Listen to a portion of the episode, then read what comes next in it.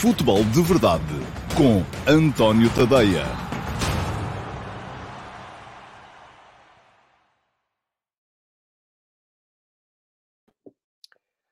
Ora, então, olá, muito bom dia a todos. Sejam muito bem-vindos à edição número 609 do Futebol de Verdade para quarta-feira, dia 25 de maio de 2022. Hoje com a um, final da Liga Conferência. Vamos conhecer hoje o primeiro vencedor da Liga Conferência e há portugueses na, na, na, na para poderem vencer a competição. José Mourinho na qualidade de treinador da Roma e ainda Rui Patrício e Sérgio Oliveira, que jogam nesta equipa italiana e que podem, eh, caso a Roma vença, e é a favorita, caso vença mais logo o Feyenoord, um, de, dos Países Baixos, será então a primeira vencedora desta competição. Voltará o nome de José Mourinho ao uh, nome dos uh, vencedores das competições europeias enquanto treinador, e eu recordo Mourinho ganhou as quatro finais uh, que jogou, a uh, Liga Europa, ainda a Taça UEFA nessa altura, de 2003, a Liga dos Campeões Europeus de 2004, ambas no Futebol Clube do Porto, e depois a Liga Europa de 2017 uh, eh, no Manchester United e, pelo meio, uma Liga dos Campeões em 2010 no Inter de Milão. Nunca perdeu. Uh, um, teve que fazer, jogar uma vez um prolongamento, na primeira de todas, mas daí para cá tem sido, como se dizia, trigo limpo, farinha amparo, sem uh, quaisquer problemas para uh, José Mourinho a chegada um, à vitória, desde que jogue, claro, as finais e logo vai estar em mais uma final. Ora, muito bem, o programa de hoje vai ser uh, essencialmente virado para aquilo que é a atualidade dos três uh, principais candidatos ao título. Porquê? Porque ontem chegou a Lisboa Roger Schmidt, o treinador alemão do Benfica. Vai ter agora um mês para uh, pensar, avaliar, perceber do que é, o que é que tem à disposição, uh, perceber o que é que fica a faltar-lhe, um, do que é que precisa de ir buscar ao mercado, e é fundamental que ele olhe para este mês na perspectiva de uh, conseguir um grupo que se adapte àquilo que é a sua ideia de jogo, porque muito pior é ao contrário, é ele não aproveitar este mês, deixar que o grupo uh, se vá formando por si próprio e depois tem que ele próprio fazer a sua adaptação. Eu escrevi sobre o tema hoje de manhã, no último passo. Podem ler o texto aqui, depois no uh, diferido vou colocar aqui um card para vos permitir o link direto ao meu Substack e vou desde já colocar aqui também a rodapé o endereço para quem uh, estiver a ver, é tadeia.substack.com, mas através daquele card que eu coloquei, ou que eu hei de colocar depois no diferido, têm acesso direto ao texto do último passo de hoje de manhã, onde eu tento desmontar um bocadinho esse mito de que os treinadores estrangeiros, quando chegam a Portugal, têm que se adaptar. Não tem nada. A questão é que, uh, de facto, têm ganho menos, não há um treinador estrangeiro campeão em Portugal desde 2006, eh, quando com o Adriança uh, neerlandês ganhou o campeonato pelo Futebol Clube do Porto e, curiosamente, estabelecia ali um, um, dados, do meu ponto de vista, interessantes, é que dois em cada três treinadores campeões de Portugal no século XX eram estrangeiros e no século XXI isso só aconteceu uh, com uh, Laszlo Boloni, campeão pelo Sporting em 2002, Giovanni Trapattoni, campeão pelo Benfica em 2005 e com o Adriano ser campeão pelo Porto em 2006. Portanto, a coisa inverteu completamente. Daí até a ideia de que o treinador estrangeiro, quando chega a Portugal, tem que se adaptar. Eu acho que não tem que se adaptar coisa nenhuma, tem é que assegurar uh, que uh, tem uma equipa que não, não o obriga a adaptar-se. Eu dei lá, por exemplo, o exemplo de uh, Marcel Kaiser, o neerlandês que chegou para o Sporting no seguimento quase da, da Revolução de Alcochete, uh, e que, uh, quando chegou, foi altamente impactante, mas a partir do momento em que perdeu um jogo, porquê? Porque não tinha uma equipa à, à altura das exigências da sua maneira de jogar, uh, começou a tentar adaptar-se e começou a perder mais jogos, e a partir daí o Sporting veio por aí abaixo e nunca mais se endireitou, e Kaiser, ao fim de um ano, estava a tratar da vida dele uh, no Golfo Pérsico, onde, onde voltou. Muito bem. Vamos, vamos voltar uh, ao. Vamos voltar, não, vamos iniciar o Futebol de Verdade Challenge. Uh, já lá vou mais daqui a bocado falar então na, daquilo que é a planificação no Benfica, onde está já Roger Schmidt. Uh, no Futebol Clube Porto, onde uh, Sérgio Conceição vai entregar esta semana a Jorge Nuno Pinto da Costa o relatório, não só daquilo que se passou, como daquilo que ele quer que se venha a passar daqui para a frente, e também no Sporting, que parecia ser, ou parece ser, o mais adiantado em termos de preparação da nova temporada, uh, mas que pode ver agora, de repente, tudo torpedeado, caso acabe mesmo por sair o Rubem Namorim. Já lá vamos, mais daqui a bocadinho, falar desse, desse tema. Para já, Futebol de Verdade Challenge, e vou colocar a passar em rodapé um, a classificação atualizada ao dia de ontem, 24 de maio, do Futebol de Verdade Challenge. E o Futebol de Verdade Challenge, volta a lembrar, dá no final do mês uh, cinco assinaturas premium do meu Substack completamente grátis aos uh, cinco mais pontuados do mês que passou. Portanto, uh, neste momento estão a passar aqui em rodapé os nomes dos cinco que estão mais bem situados, mais bem posicionados, para, a partir do dia 31 de maio, poderem ganhar um mês completamente grátis do meu Substack, para poderem ler tudo aquilo que vos apetecer. Os pontos são atribuídos como? Muito bem, 3, 2 e 1 ponto para os três mais rápidos a colocarem perguntas no uh, Futebol de Verdade, no direto, a partir do momento em que eu programo o, a emissão, e isso acontece por volta do meio-dia, sempre com cerca de meia hora de antecedência, e depois cinco pontos para aquele que for o autor da pergunta do dia. E a pergunta do dia é selecionada entre todas as perguntas que são colocadas no diferido do programa, isto é, depois de eu acabar o direto, o programa fica no meu canal de YouTube. Para isso convém seguirem o canal e podem fazê-lo aqui. Vou deixar aqui o card também para poderem inscrever-se no uh, canal. Inscrevam-se, ativem as notificações em cima do sino e aqueles... Uh, uh, e dessa forma serão avisados sempre que eu entrar em direto. Um, e, e dessa forma também um, podem colocar as perguntas depois no diferido para eventualmente serem selecionadas como pergunta do dia. A pergunta do dia é escolhida por mim e uh, vou responder então à pergunta do dia de ontem, uh, que foi colocada no diferido pelo André Martins. Isto não era uma pergunta, mais uma vez, era quase uma tese. Eu, cortei um bocadinho, tive que uh, cortar um bocadito, porque senão uh, o André Martins ocupava o programa todo só com a pergunta. Mas é uma boa pergunta. Pergunta-me o André, que vai receber 5 pontos por esta, por esta pergunta. Os rumores da transferência de Darwin continuam apontando agora ao Real Madrid. Mas sempre que ouço um novo rumor, lembro-me de uma thread que vi em abril com uma avaliação algo desprestigiante de algumas das suas características. Retenção de bola muito abaixo da média da Premier League, precisão de passe entre os 15% mais abaixo dos avançados das Big Five, fraca temporização a fugir nas costas da defesa, tendo um fora de jogo garantido em todos os jogos, apenas 37% dos duelos aéreos ganhos, três lesões graves, incluindo uma cirurgia no joelho desde 2017, e os golos que, sendo muito acima do expectável, dificilmente serão replicados futuramente. Dito isto, e aqui levou um corte, uh, e o André pede desculpa pelo comentário longo, uh, pergunto se os responsáveis desses grandes clubes realmente olham para estes dados todos e, se sim, se isso será o suficiente para que o valor da transferência seja bastante abaixo daquilo que se fala, surpreendendo a estrutura e os adeptos do Benfica, principalmente. Muito bem, André. Uh, Deixa-me dizer-lhe uma coisa. Uh, no mercado, como em tudo, há sempre threads para todos os gostos. Eu costumo dizer, uh, e a frase, volto a dizer, não é minha, mas eu uso-a com frequência, que quando torturados os números dizem sempre aquilo que nós queremos. Uh, é muito fácil pegar em números e fazê-los apontar ou num sentido, para dizer que o jogador é a oitava maravilha do mundo e vale pelo menos 200 milhões de euros, ou noutro sentido, para dizer que o jogador uh, não vale sequer uh, um prato de sopa porque é, é, fraquinho e, e, enfim, tem uma série de coisas que faz sempre muito mal. Portanto, eu acho que muitas dessas threads, e, e eu ainda ontem por acaso vi Uh, esta não era uma thread, era um, era um, um clipe de vídeo uh, com meia dúzia de lances, mais meia dúzia, que correram mal ao Darwin e a dizer: é pá, já viram isto, então agora querem vender este jogador. Este jogador só falha. Bom, ele não só falha, ele teve falhas como têm todos. Uh, é possível fazer aqueles vídeos de toda a gente. Agora, isto leva-me a concluir o quê?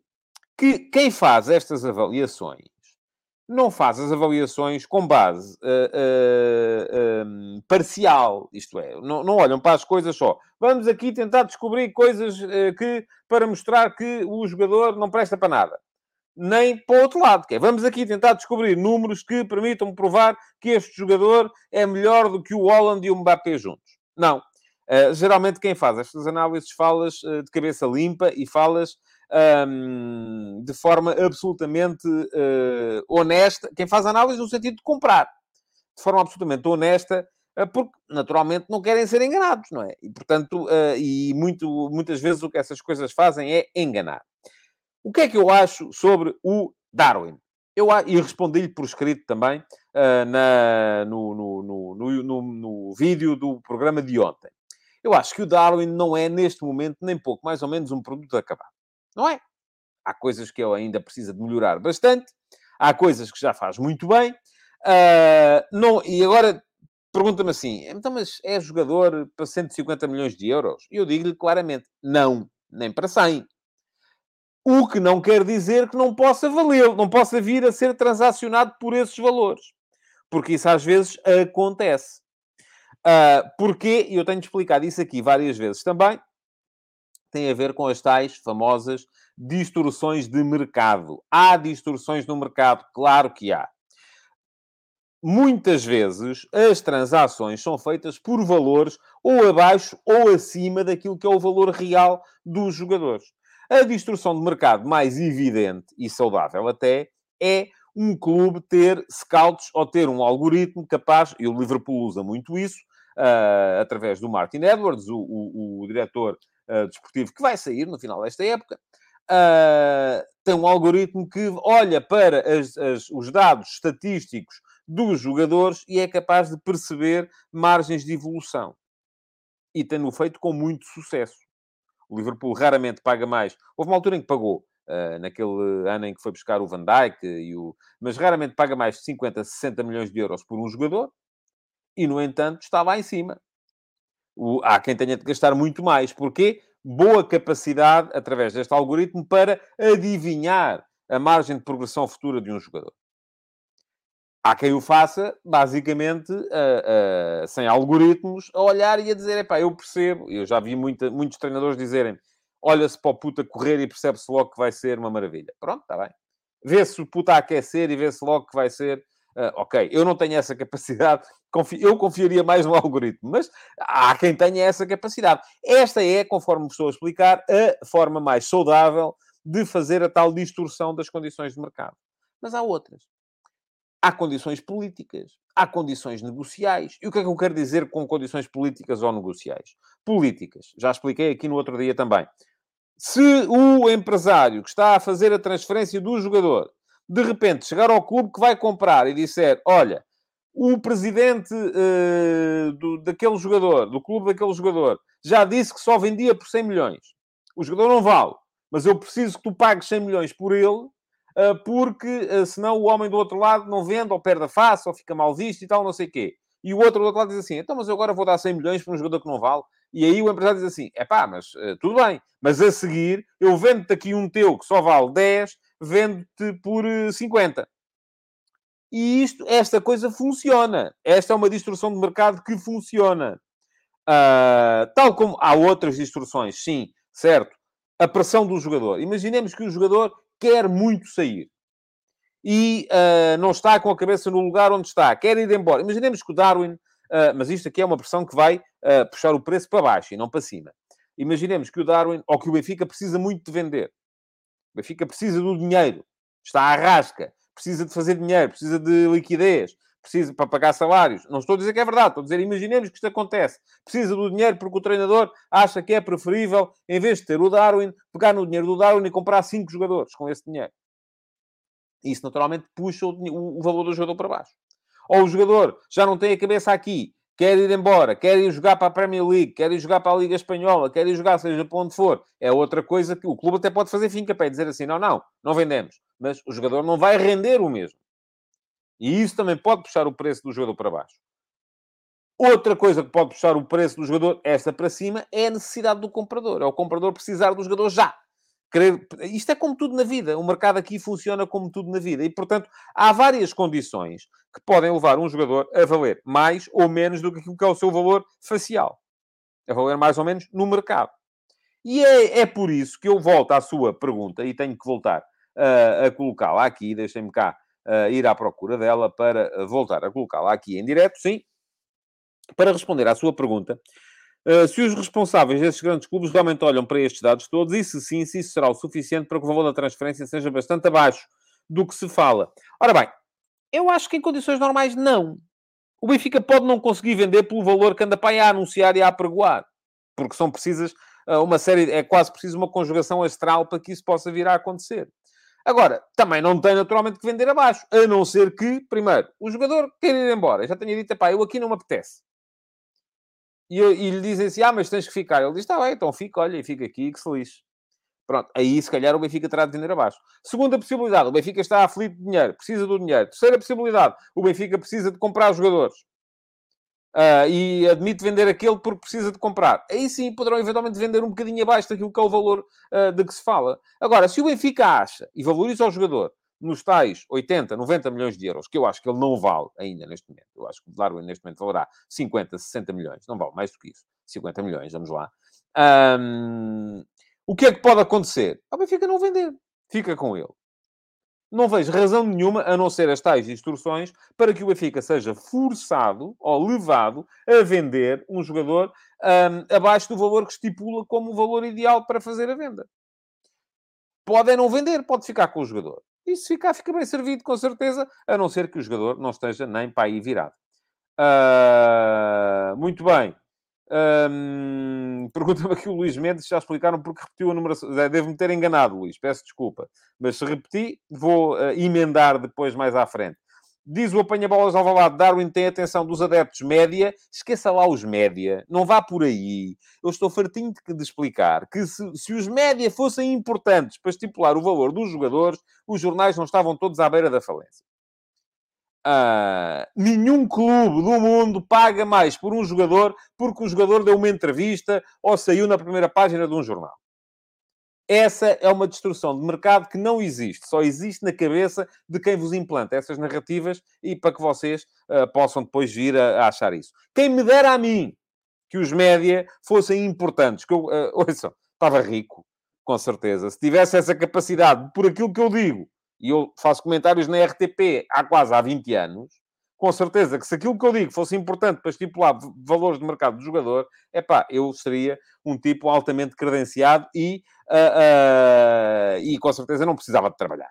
Era assim, só ia lá e dizia assim: olha, este aqui vale 100 milhões. E pimba, ele era vendido por 100 milhões. E eu ganhava uma comissão. Olhem que maravilha, não era? Já viram? Não dizia muito da minha honestidade, não, de facto, mas uh, ficava rico no instante. muito bem. Uh, diz o Leandro Alves, Darwin naquilo que faz bem é muito acima da média, claro que precisa de melhorar, mas num contexto que potencia as maiores qualidades pode ter muito sucesso, mas não vale 80 milhões. Eu acho que também não vale ainda. Pode vir a valer no futuro, vamos a ver. Uh, pergunta ao João Lopes, e não precisa, isto relativamente ao Benfica, como faz a revolução de Schmidt sem o dinheiro do Darwin? Eu tenho uma maneira, mas não sei se é essa que o Benfica vai uh, querer, querer seguir. Uh, Pedro Barreira, Darwin pode e deve ser vendido agora em alta e aproveitar o Vinícius. Sim, a questão, Pedro, é que a alta não é a alta, a não ser que entrem as tais distorções, nomeadamente através de agentes que possam inflacionar o valor do jogador, a alta não é a alta de que se fala.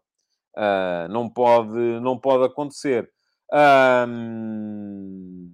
muito bem, mais comentários vossos. Uh, o Ivo Ovi diz que depende da idade do jogador e da sua progressão. Ou Ivo, isso é tão aleatório. Uh, o, o, podemos ter jogadores que progridem muito entre os 17 e os 20. Outros que até aos 20 não, mas dos 20 aos 25 dão um salto. Outros que só... Isso aí é tão, tão, tão aleatório. Uh, diz o Pedro Ferreira que o Darwin só poderá valer 100 milhões numa troca de favores entre empresários e um clube qualquer. Darwin vale 50 no máximo. Eu diria 50, 60, sim, acho que sim.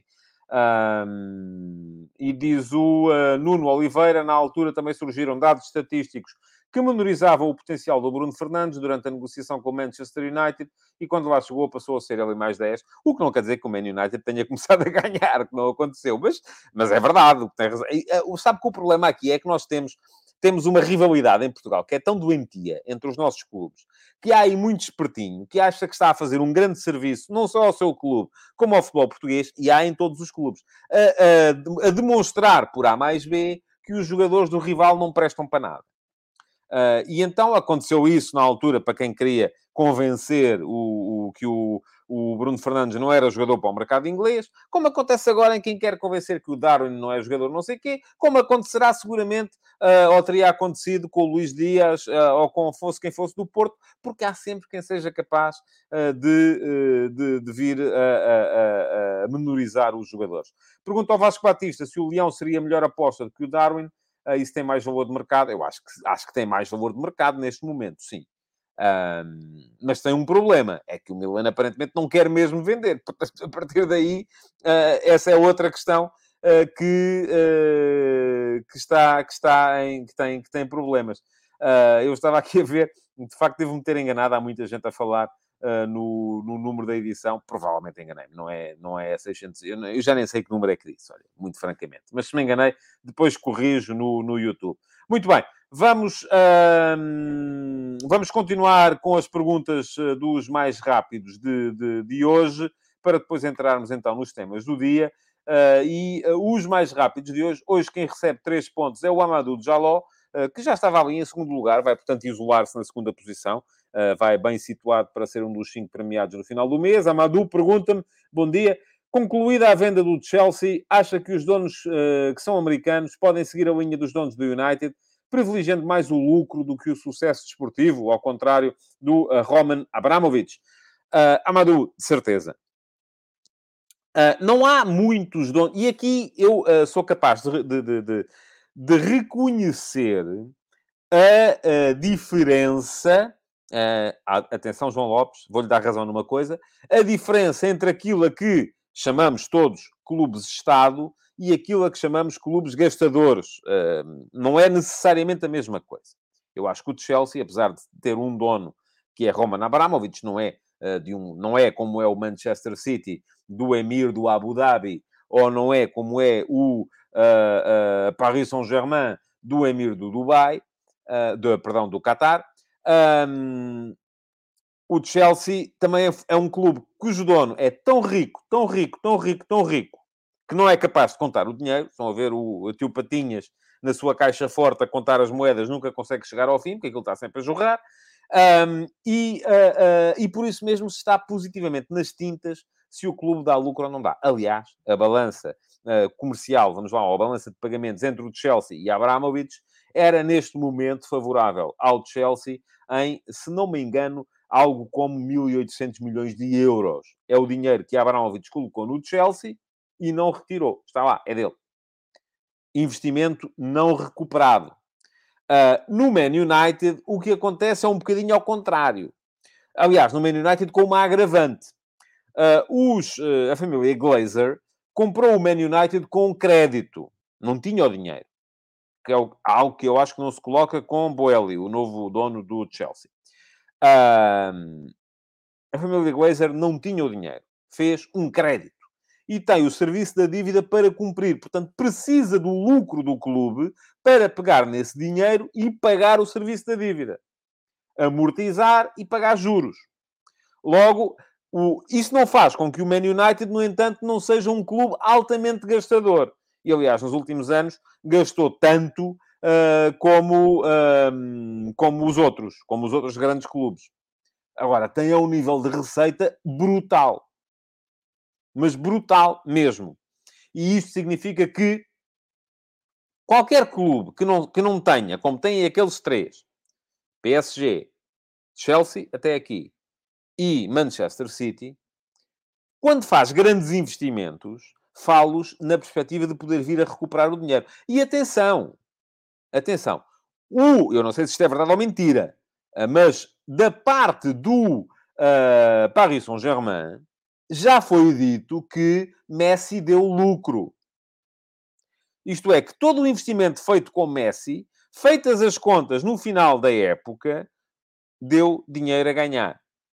É possível que assim seja. Não sei se é assim ou não. Não tenho acesso às contas. Agora, hum, aquilo que me parece a mim é que tirando esses uh, hiper mega ricos, que não sabem o que é de fazer ao dinheiro e não são capazes de o contar, qualquer investidor que entra num clube vai na perspectiva de ganhar dinheiro. O João Lopes nisto discorda e diz-me aqui: nenhum investidor compra um clube para ter lucro. Muito bem, ok. São muito raras as exceções, o que faz com que muitas vezes os motivos para essa compra sejam obscuros e não passem pelo futebol em si. Pronto, é lucro, não é? Uh, aliás, são poucos os casos, e uh, fala-se muito de sports washing, e terá sido isso que aconteceu, por exemplo, uh, com o Fundo Soberano da Arábia Saudita e o Newcastle. A ideia é limpar um bocadinho a imagem. É o que terá acontecido com, com o Qatar no PSG. É, enfim, acontece muito por aí. Agora são casos muito, muito, muito, muito, muito, muito raros. Muito raros. Uh, não, já vi que está muita gente interessada nesta questão do, uh, do Messi. Uh, pergunta ao João Lopes se o PSG iria admitir, se confiamos na versão do clube. Não, eu, eu confio se vir o relatório de contas, que há de haver. agora, só assim de boca tenho mais dificuldade em confiar de facto. mas e o que vale de facto é, é, é o relatório de contas. Bom, vamos lá, passar para a segunda pergunta do dia, que vai valer dois pontos ao Francisco Lopes. Uh, que me pergunta: concorda que o vencedor da Liga Conferência devia disputar a Supertaça Europeia? Francisco, essa foi uma questão que já esteve aqui há, uma, algumas edições atrás uh, do, do Futebol de Verdade.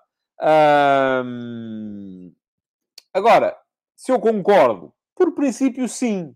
Na prática, acho complicado. Uh, e aquilo que, uh, inclusive, houve quem lançasse aqui há dias uma possibilidade, que era o vencedor da Liga Conferência jogava uma espécie de meia-final com o vencedor da uh, Liga Europa, e depois o, aquele que ganhasse essa, essa meia-final ia jogar com o vencedor da Liga dos Campeões para decidir quem é que ganhava a Supertaça Europeia.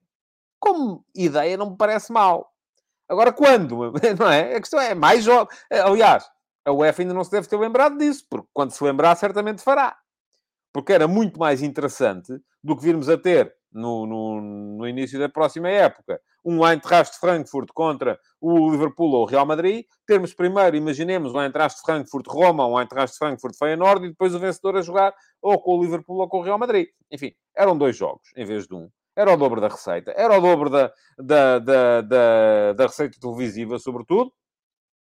E, uh, uh, e isso acabava por uh, ser atrativo. Agora, a questão é não há datas nós passamos a vida com, esta, com este problema, não é? Em que datas é que, aliás, o Hugo Matos ainda vem aqui dar mais uma ajuda, criar um torneio triangular a três. Pronto, eram três jogos, ainda melhor, está a ver?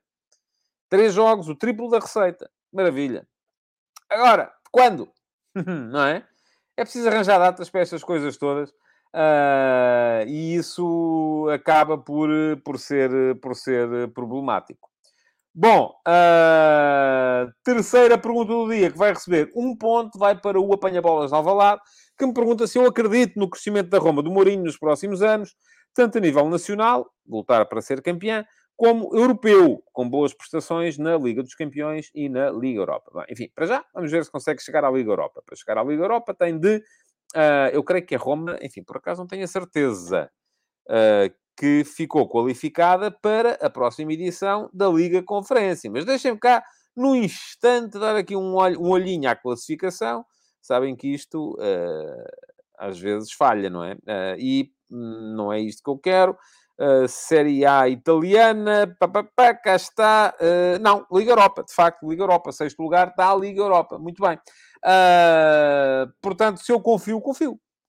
Acho que há ali espaço para crescer. Acho que há. Uh, acho que o Mourinho precisava deste passo atrás. Uh, o desgaste que teve no Manchester United, sobretudo também, porque eu acho que o grande problema do Mourinho, a partir de determinada altura, passou a ser o fora de campo. Passaram a ser os negócios, passaram a ser as aquisições. O Mourinho, em clubes com muito dinheiro para gastar, e o Man United, nesse aspecto, é um autêntico sorvedor de dinheiro e do prestígio uh, da, da, dos, dos seus managers, um, acaba a ser um, acaba por ser um problema. Uh, e uh, aquilo que eu depois no Tottenham não deu para recuperar, porque o Tottenham, enfim, era. O Tottenham não, não, nunca se percebe muito bem o que é que é.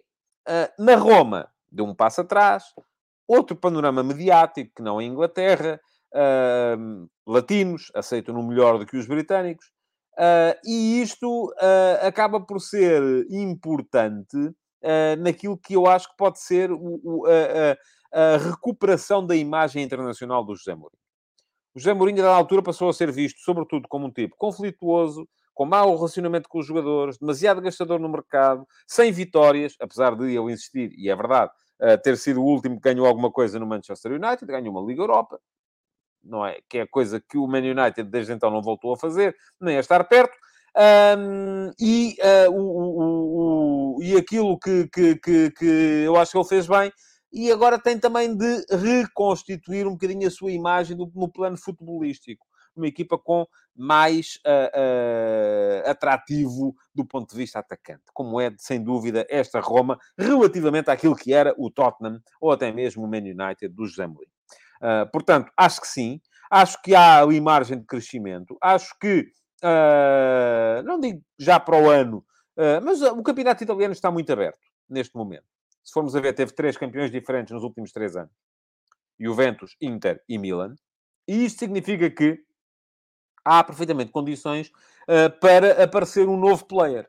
E esse novo player pode ser a Roma, pode ser o Nápoles, Uh, acredito menos que seja a, Atalanta, como acredito menos que seja o, o a Lazio, uh, mas há perfeitamente maneira de, de, de, de, lá chegar.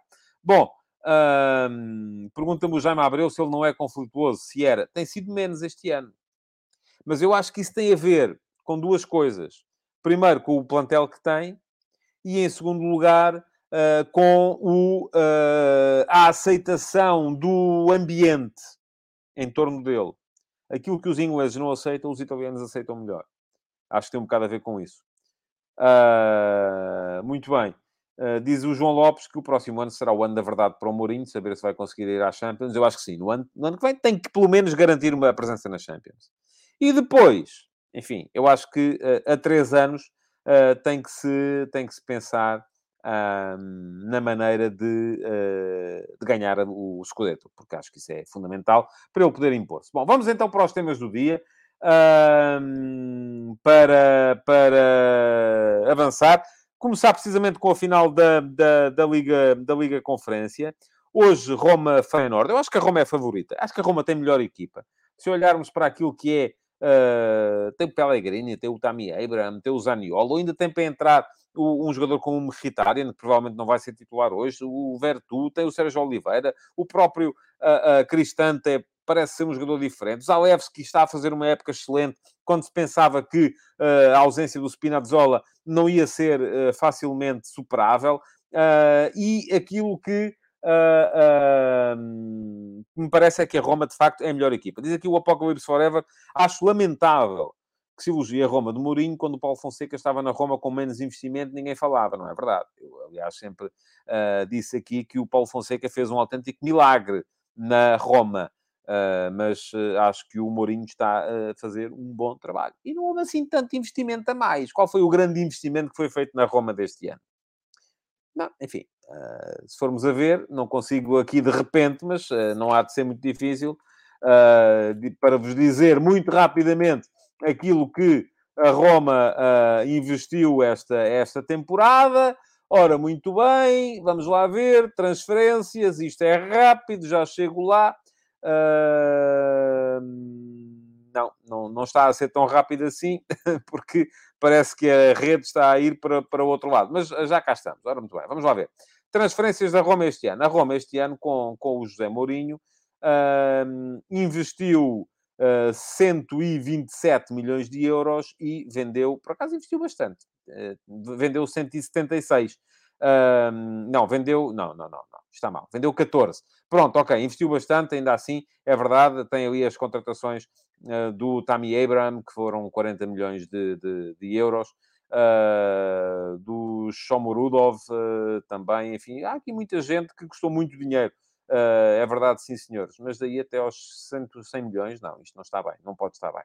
Uh, bom, enfim, não, não, uh, é uma lição para mim, não convém estar a fazer isto em direto porque não é, não é fácil, não é fácil estar a, estar a chegar lá. vamos lá. Estava a dizer, acho que a Roma é a favorita. O, mas respeito muito o uh, percurso do Feyenoord. O Feyenoord fez 18 jogos para chegar a esta final. O Feyenoord entrou na Liga Conferência uh, na segunda pré-eliminatória. Passou pelo Drita, passou pelo Lucerna e perdeu 3-0 o jogo com o Lucerna. Parecia que ia ficar por ali, não ficou. Passou pelo Elfsborg, passou pela fase de grupos, eliminou o Partizan e perdeu 5-2 uh, eh, também em, em Belgrado passou pelo Sparta de Praga, passou pelo Olympique de Marselha. Portanto, muito respeito para aquilo que é, uh, ou que foi a campanha do uh, Feyenoord nesta Liga Conferência. Eu acho que qualquer dos vencedores que saia daqui vai ser um vencedor uh, justo. Agora, aquilo que uh, me parece é que, e volto a dizer, acho que a Roma tem melhor equipa, acho que tem tudo para ganhar. vamos a ver, por haver lá portugueses, esperava, espero sinceramente que, que, que ganhe. muito bem. Um... Estoril. O Estoril ganhou a taça revelação ontem. Uh, e uh, diz-me aqui o José Neto que o Feyenoord ganhou 5 a 2 em Belgrado. Pois foi isso que eu disse, não foi? Uh, creio que foi isso que eu disse. Não disse, foi engano de, de verbal. Peço, peço desculpa. Uh, mas sim, a derrota escandalosa desta Liga Conferência foram os 3 a 0 em Lucerna, e aí acho que perderam mesmo, embora tenha sido na pré-eliminatória, se calhar não perderam, se calhar já estou, estou longe de, de, de, de estou demasiado longe disso.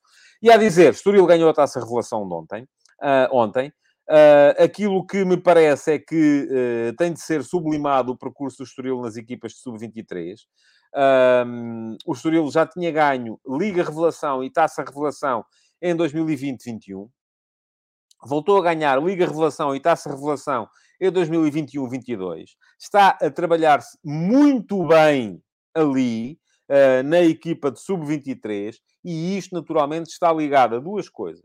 Estratégia, uh, e isto tem a ver com a SAD, tem a ver com a entrada dos, dos tais norte-americanos uh, que mandam no, no, no Estoril. com certeza que há aqui algo de estratégico que está a ser definido para, para, um, para depois quem lá está e executa. E quem quiser saber mais sobre o tema, também pode ler aqui, porque uh, já escrevi em tempos sobre aquilo que o Estoril está a fazer no Sub-23, uh, no meu uh, Substack. Um, portanto, parece-me que há condições, e diz-me aqui o Rafael Mota, que jogar, o Braga com três jogadores que jogaram ontem já jogaram pelos séniores. Ah, sim, tal como no Estoril, também me parece que isso há de, há de acontecer. Pergunta ao João Castro se o Estoril tem investimento externo. Sim, o Estoril neste momento pertence a uma empresa, aliás, tem investimento externo há muito tempo, antes de pertencer aos atuais uh, donos norte-americanos, era de uma empresa brasileira. Uh, e pergunta-me o Josias se os investidores americanos já são bons. Eu nunca disse que eram maus. Está a baralhar aí um bocadinho aquilo que eu disse. O que eu disse foi que a gente tem que olhar para os investidores Podemos julgá-los de duas maneiras. Uma das maneiras é de forma é, é, no plano social. E no plano social, obviamente que eu condeno quem não respeita uh, uh, uh, normas básicas de convivência. quem é criminoso, tudo por aí afora. No plano do futebol, aquilo que eu posso fazer é avaliar os investidores na perspectiva de perceber se estão a fazer um bom trabalho ou um mau trabalho. E aí, tanto se me dá que sejam americanos, chineses, marroquinos ou uh, uh, albaneses, é-me igual. E estes americanos no Estoril estão a fazer um bom trabalho. Porque a verdade é que o Estoril está a consolidar-se na Primeira Liga de forma sólida e, ao mesmo tempo, uh, mostra que tem ali... E está, atenção, o Estoril está a pagar os seus orçamentos com, os, com vendas dos jogadores de Sub-23. E isto parece-me que é, é, é, de facto muito, muito, muito interessante. Bom, temas do dia de hoje ainda. Uh, queria falar-vos então da preparação do, um, do mercado por parte dos uh, três uh, principais candidatos ao título. vou seguir a ordem da classificação para vos dizer que, bom, começando pelo Porto, não é? O Porto é notícia hoje nos jornais que o. Um, que o, uh, que o Sérgio Conceição vai entregar esta semana, antes de ir de férias, um plano estratégico à SAD para dizer quem são os jogadores dos quais não, não, dos quais não quer abdicar, embora se não garanta nada, ele não queria abdicar do Luís Dias, o Luís Dias foi, porque tinha que ir, fazia falta ao dinheiro, quem são os jogadores que são fundamentais, uh, com os quais é fundamental renovar, e quem são os alvos de mercado uh, que o clube pode e deve ter para formar o plantel de uh, 2022-23. Pergunta-me aqui o Hugo Matos, eu acho que o Ruben Semedo fica. Eu acho que o Ruben Semedo é um jogador com condições para ser titular do Porto e da Seleção Nacional. Eh, quando o Pepe deixar de jogar. Agora, se ele tem a cabecinha no lugar ou não, isso já não sei. Só quem está com ele e quem trabalha com ele todos os dias. A verdade é que ele jogou muito pouco esta época. Entrou mesmo no final uh, para poder dizer que também tinha sido campeão nacional. Uh, e isso não é necessariamente um bom sinal. Agora, o que é que eu acho relativamente ao plantel do Porto? Eu acho que o Porto vai ter de resolver, sobretudo, problemas na sua linha mais recuada. Uh, enfim, dependendo sempre de quem é que vende. Quem é que o Porto precisa de vender? Eu creio que sim. Creio que precisará, uh, naturalmente, de fazer pelo menos uma boa venda. E quem é que o Porto tem alinhado para poder ser essa, essa boa venda? Bom, há ali várias hipóteses.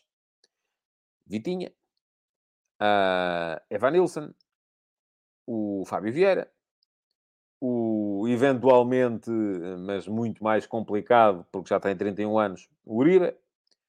Uh, e se olharmos o Otávio, não é?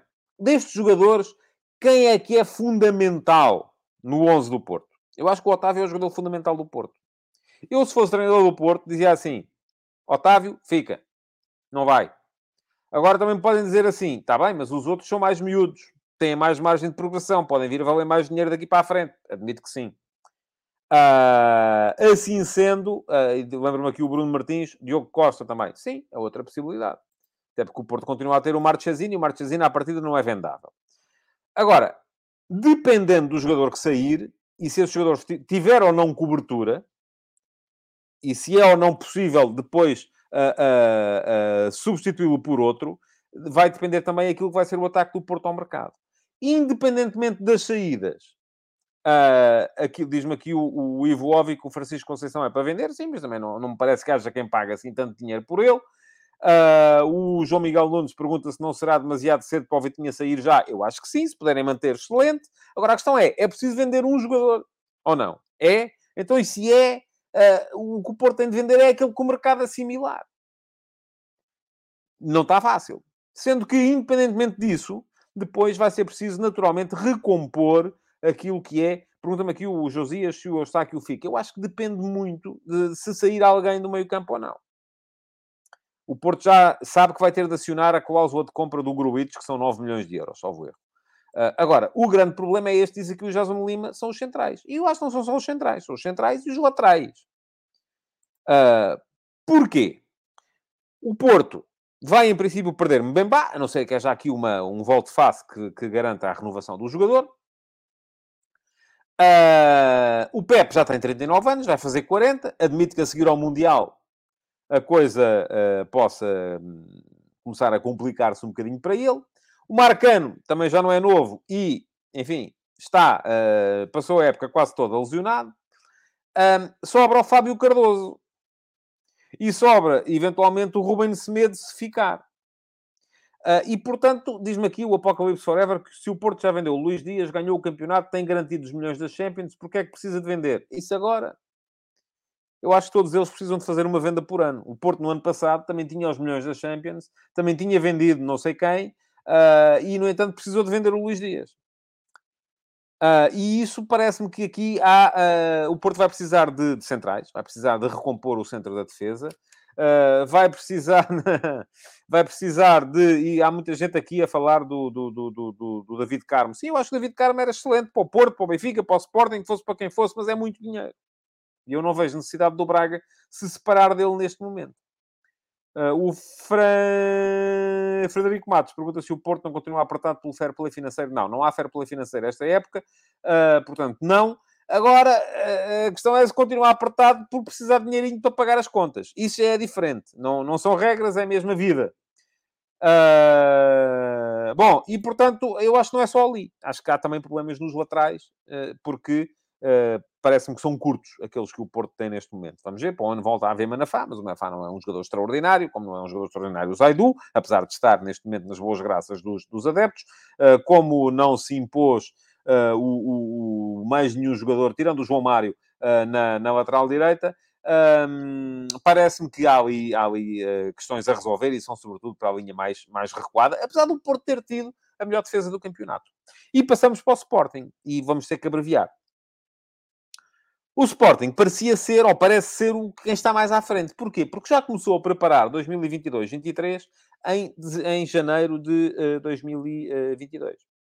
Com as entradas, nomeadamente, do Uh, eu aqui nas notas escrevi o Uribe. Da outra vez estava sempre a dizer Uribe, mas não é, Ugarte. Do Ugarte e do uh, Edwards. Que são jogadores, o Ugarte já a pensar na saída do Palhinha, eventualmente. Uh, o Edwards já a pensar na saída do Sarabia. Portanto, isso já está a ser tratado. Falta resolver a questão do ponta de lança, porque Slimani não pegou e, portanto, é preciso alguém para uh, concorrer com o Paulinho. Tiago Tomás não vai voltar. Um, é preciso alguém que o faça. E, uh, uh, mas, entretanto, já está resolvido outro problema, que é, faltava ali um, um, um central, que era o, e já, já veio o Santos Justo, e há de vir o Morita também. Portanto, parece-me que o Sporting tem, para a ideia do Ruben Amorim, tem o plantel mais ou menos definido.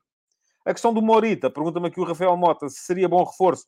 Um, eu creio que sim, que pode ser. Embora seja um tipo de jogador que, uh, enfim, vai ter se calhar parte dos problemas que tem, tem tido o, o, o, Daniel Bragança. É um jogador que não é, do ponto de vista físico, um portento. E o Ruben Amorim gosta de ter médios que sejam mais portentosos do ponto de vista físico. Agora, a questão toda aqui é, então e se de repente o Ruben Amorim vai embora? Não é? Vai ser preciso repensar tudo, porque o plantel está a ser construído para aquela ideia. Vai-se arranjar um treinador que pense exatamente como pensa o Ruben Amorim? Não é fácil. Não é fácil de, de, de, de fazê-lo. Uh, e, portanto, creio que um, aí pode estar um problema, tal como pode estar um problema se o jogador que vai sair acabar por não ser aquele que o Sporting quer que saia. E eu acho que o Sporting está a alinhar o João Palhinha para sair neste momento. Mas a questão é esta que diz aqui o Hugo Matos, o Mateus Nunes pode ser o jogador mais valioso. Eu também acho que sim.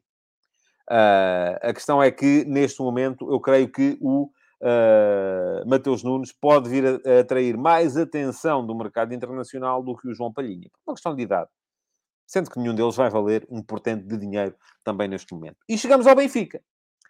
Uh, sendo que no Benfica a questão é outra. A questão é, chegou ontem o Roger Schmidt. O Roger Schmidt uh, vai ter, eu já expliquei no início, uh, que fazer ali a sua um, avaliação do plantel uh, para conseguir construir aquilo que Jorge Jesus não conseguiu, que é um plantel que lhe dê garantias de se adaptar à sua ideia. Para já, o Benfica utilizou 36 jogadores esta época, são muitos. Emprestados ainda tem, que vão regressar, uh, o Vinícius, o Florentino, o, o, enfim, o Jetson parece que não, o Pizzi, vamos a ver, o Jota parece que não, o Gabriel também parece que não, o Chiquinho, vamos a ver, o Ferro, o Tomás Tavares, o Tiago Dantas, uh, o, o, enfim, há uma série de jogadores que estão emprestados e poderão eventualmente voltar. Há a equipa B, que se portou muito bem na segunda liga. Há a equipa de sub-19 uh, que uh, uh, ganhou a UEFA Youth League e, portanto, enfim, estamos aqui a falar de, um, de uma série de, de, de, gente que vai colocar só a avaliação dos jogadores que estão perto dos 60.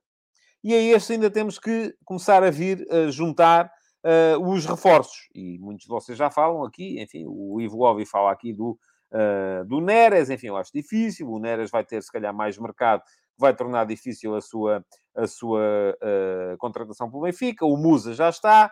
Uh, o uh, Josias, uh, lembra-me que o Vinícius foi emprestado por duas épocas, sem razão, portanto, esse também é um dos que não volta, mas há muitos emprestados em condições de, de, de voltar. O Apocalipse Forever diz que o Rafa tem potencial para ser o melhor jogador da Liga Portuguesa. Bom, enfim, eu discordo, mas é a sua opinião contra a minha. Uh, e, portanto, aquilo que uh, me parece é que o, o, o, o Roger Schmidt vai ter muito trabalhinho pela frente. E é fundamental olhar para, este, para esta equipa, e não veio aqui o Hugo Matos lembrar que o João Mário não conta para a estrutura. Não é para a estrutura que ele tem que contar, tem que contar é para o treinador. Uh, e vamos a ver se conta para o treinador ou não.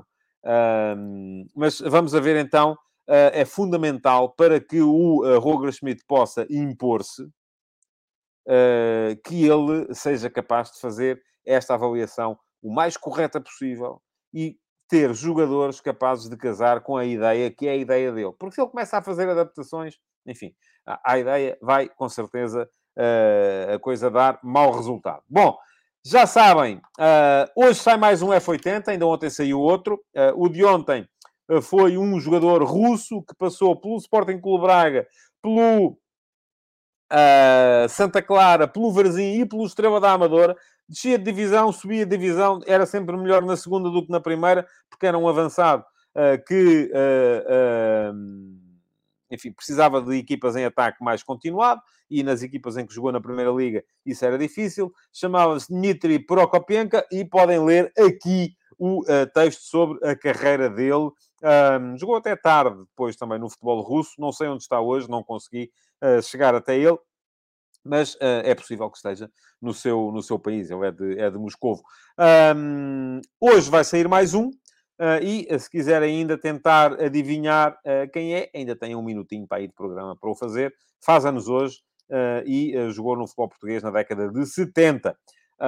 e um jogador que ganhou alguns, alguns troféus. Podem ler, já, já disse, podiam ler ali o uh, Prokopenka, um, que saiu ontem na edição do F80. De resto, resta-me dizer-vos que podem deixar o vosso like, um, deixar comentários no diferido para se habilitarem à pergunta do dia, perdão, subscrever o canal e voltar amanhã para mais uma edição do Futebol de Verdade. Muito obrigado por terem estado aí, então, e até uh, amanhã. Amanhã espero acertar uh, no número da uh, edição. até amanhã. Futebol de Verdade, em direto de segunda a sexta-feira, às 12h30